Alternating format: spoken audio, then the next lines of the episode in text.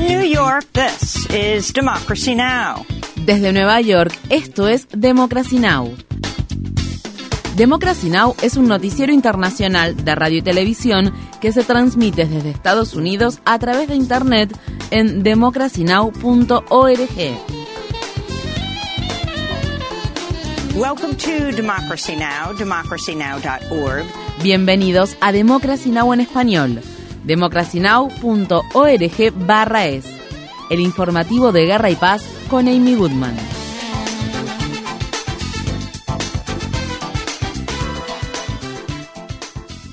Rusia rechazó el llamado de las Naciones Unidas para crear una zona desmilitarizada en torno a la central nuclear de Zaporilla, controlada por Rusia, a medida que los combates en el área ponen en peligro la seguridad de esta planta nuclear, la más grande de Europa. El Ministerio de Relaciones Exteriores de Rusia dijo este jueves que el hecho de que esta central en el sureste de Ucrania esté bajo control de las Fuerzas Armadas rusas es una garantía para que no se repita un escenario de Chernóbil en referencia a la catástrofe nuclear nuclear ocurrida en 1986 en el norte de Ucrania. El rechazo de Rusia al acuerdo se produce luego de la visita que el secretario general de la ONU, Antonio Guterres, realizara este jueves a Leópolis, una ciudad ubicada en el oeste de Ucrania, donde se reunió con el presidente ucraniano Volodymyr Zelensky y el presidente turco Recep Tayyip Erdogan. Guterres advirtió que los combates entre Rusia y Ucrania cerca de la planta nuclear podrían provocar un desastre nuclear mundial.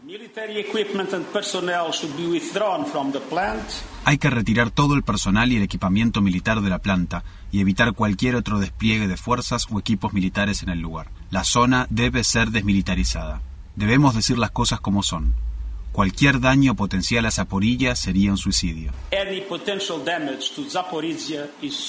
Este viernes, Guterres visitará la ciudad costera de Odessa para inspeccionar el envío de cereales a los mercados mundiales, luego de que un acuerdo auspiciado por las Naciones Unidas y Turquía garantizara corredores seguros para los barcos ucranianos en el Mar Negro. En Estados Unidos, un juez federal le otorgó al Departamento de Justicia una semana para hacer públicas algunas partes de la declaración jurada que agentes federales utilizaron para registrar la residencia de Donald Trump en el estado de Florida a principios de agosto. El juez estadounidense Bruce Reinhardt dictaminó el jueves que algunas partes de la declaración jurada deben permanecer en secreto, pero que otras secciones del documento deben hacerse públicas en bien del interés de la ciudadanía y los medios de comunicación. La declaración jurada proporcionará pistas sobre cómo el FBI estableció una causa razonable para respaldar el registro de la mansión Mar Lago de Trump, en donde los agentes incautaron 11 conjuntos de documentos clasificados, muchos de ellos rotulados como ultrasecretos. Los fiscales federales que investigan el papel que Donald Trump desempeñó en el ataque al Capitolio de Estados Unidos solicitaron formalmente a los archivos nacionales todos los documentos que proporcionaron al Comité de la Cámara de Representantes que investiga los hechos del 6 de enero de 2021. Esto se produce en medio de informes que revelan que el Servicio Secreto de Estados Unidos estaba al tanto de una amenaza contra la presidenta de la Cámara de Representantes, Nancy Pelosi, y recién avisó acerca de ella cuando el ataque al Capitolio se estaba llevando a cabo. La Organización de Supervisión Ciudadanos por la Responsabilidad y la Ética en Washington reveló la noticia y citó comunicaciones de correo electrónico entre funcionarios de las fuerzas de seguridad al momento del asalto al Capitolio. En el estado de Texas, la administradora electoral del condado de Gillespie y todo su personal renunciaron a sus cargos por las amenazas de muerte y los hostigamientos que tuvieron que enfrentar tras la victoria electoral de Joe Biden en las elecciones de 2020. Al respecto, Anisa Herrera dijo a un periódico local, después de las elecciones de 2020 fui amenazada y recibí hostigamientos e insultos en las redes sociales. La desinformación es muy peligrosa y provoca este tipo de cosas. Donald Trump ganó en el condado de Gillespie por un margen de 59 puntos. En Nueva York, el exdirector financiero de la organización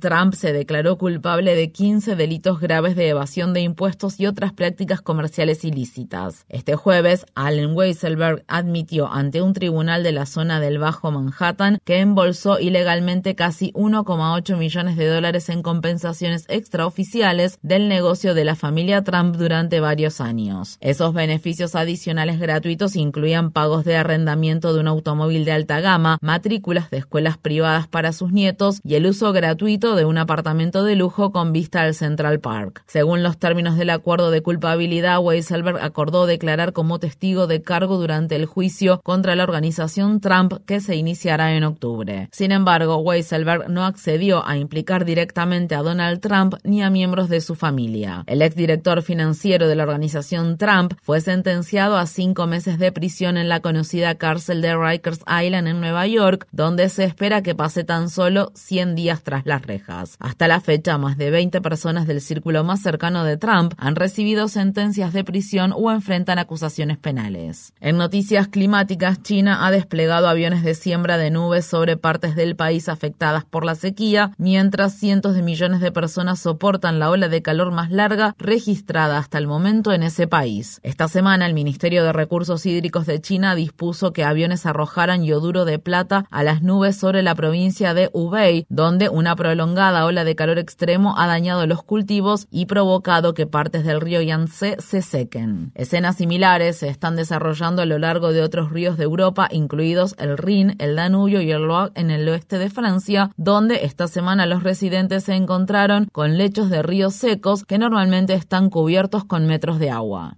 Eh Esto me pone triste. Me entristece porque crecí en el pueblo y nunca había visto el río Loire así. Antes podíamos ir a pescar con los niños a los pozos de agua de allá, porque el agua aún no estaba muy caliente. Ahora, cuando vamos, solo encontramos algas y ranas. Todos los peces murieron por el calor o fueron comidos por las garzas. Los bajos niveles de los ríos han afectado a las 56 plantas nucleares de Francia, muchas de las cuales dependen del agua de río para mantener fríos sus reactores. Esta semana las autoridades francesas otorgaron una exención a las leyes ambientales para permitir que las plantas nucleares descarguen agua caliente en los ríos locales que ya se están calentando. Esto ocurre al tiempo que los glaciares de Europa están experimentando su peor temporada de deshielo de verano. El equipo científico de la Comisión Europea afirma que la sequía extrema de este verano podría ser la peor del continente en 500 años. En el distrito de Manhattan de Nueva York, la policía arrestó este jueves a 10 activistas contra el cambio climático mientras realizaban una sentada pacífica dentro de las oficinas del líder de la mayoría del Senado, Chuck Schumer. Los activistas exigen que Schumer y otros líderes demócratas revoquen las concesiones otorgadas a la industria de los combustibles fósiles en la ley de reducción de la inflación aprobada recientemente. Una de las disposiciones de dicha ley, que fue añadida para obtener el apoyo del senador demócrata de Virginia Joe Manchin acelera la aprobación de la construcción del Mountain Valley, un gasoducto para gas extraído mediante fracking. Otro acuerdo paralelo limita la participación de la ciudadanía en la toma de decisiones sobre los principales proyectos de infraestructura nuevos al tiempo que debilita la exigencia de los procesos de revisión del impacto ambiental. Estas fueron las palabras expresadas por la activista Gigi Neeson de la organización No North Brooklyn Pipeline. Hacer acuerdos paralelos para avanzar en la agenda política con Joe Manchin, quien recibe más dinero de los combustibles fósiles que cualquier otro miembro del Congreso, es antidemocrático, injusto y racista, porque dejará de lado a la ciudadanía en el proceso de toma de decisiones sobre nuevos proyectos de infraestructura, especialmente a las personas de las comunidades negras, indígenas y de color. Indigenous and people of color communities. El gobierno de Biden afirma que agregará 1,8 millones de dosis de la vacuna contra la viruela del mono al suministro de vacunas de Estados Unidos para contener el brote de esta enfermedad viral en el país, el más grande fuera de África. La semana pasada, la Administración de Alimentos y Medicamentos de Estados Unidos aprobó un plan para maximizar las reservas limitadas de vacunas contra la viruela del mono mediante la aplicación a los pacientes de una quinta parte de la dosis habitual. Quienes critican esta medida afirman que no hay datos suficientes que respalden la efectividad de dicho plan. Estados Unidos es el país con mayor número de casos confirmados de viruela del mono, con más de 14.000 contagios, es decir, más de un tercio del total de casos registrados a nivel mundial, y los expertos en enfermedades afirman que la cifra real probablemente sea mucho mayor. Datos de salud pública muestran que los hombres negros se han visto afectados de manera desproporcionada por la viruela del mono, pero están recibiendo la vacuna a tasas mucho más bajas que que otros grupos de población. La directora de los Centros para el Control y la Prevención de Enfermedades de Estados Unidos, CDC por sus siglas en inglés, ha anunciado una reorganización radical de la agencia a su cargo. La doctora Rochelle Walensky reconoció que los CDC cometieron fallas en su respuesta a la COVID-19 y prometió una mejor comunicación con el personal de investigación y la ciudadanía. Esta semana el gobierno de Biden dio a entender que dejará de comprar vacunas, tratamientos y pruebas de diagnóstico contra la COVID-19 a partir de septiembre. El coordinador de respuesta al coronavirus de la Casa Blanca, el doctor Ajit Jha, habló en un evento patrocinado por la Fundación de la Cámara de Comercio de Estados Unidos. Necesitamos salir de esa fase de emergencia aguda donde el gobierno de Estados Unidos está comprando las vacunas, los tratamientos y las pruebas de diagnóstico. A la larga tendremos que salir de esa etapa. Mi esperanza es que en 2023 veamos la comercialización de casi todos estos productos. Parte de ese proceso va a comenzar el mes que viene. En Estados Unidos, un gran jurado del estado de Colorado está investigando un tiroteo policial ocurrido en julio pasado en la ciudad de Denver que dejó al menos siete personas heridas. Las imágenes tomadas por las cámaras corporales de la policía publicadas recientemente revelaron nuevos detalles del incidente. Según se informa, la policía de Denver había omitido previamente la descripción de hechos clave del tiroteo, incluido el hecho de que el joven al que perseguía Jordan Wadi, de 21 años, se había desprendido de su arma, a pesar de lo cual los agentes le dispararon igualmente, así como también el hecho de que Wadi estaba con las manos en alto cuando la policía se le acercó por primera vez. Seis transeúntes que se encontraban en el lugar de los hechos también resultaron heridos. En Estados Unidos, en el estado de Tennessee, una jueza federal ordenó a la cadena de cafeterías y comida rápida Starbucks que ofrezca volver a contratar a siete trabajadores que fueron destituidos de sus cargos después de organizar una campaña sindical en un establecimiento de la ciudad de Memphis. Desde que trabajadores de una cafetería de Starbucks en la ciudad de Buffalo organizaron el primer sindicato estadounidense de la cadena en 2021, la empresa ha enfrentado decenas de denuncias por prácticas laborales injustas, incluidas más de 200 violaciones de las protecciones federales de los trabajadores derivadas de reclamos por represalias. Visite nuestro sitio web democracynow.org barra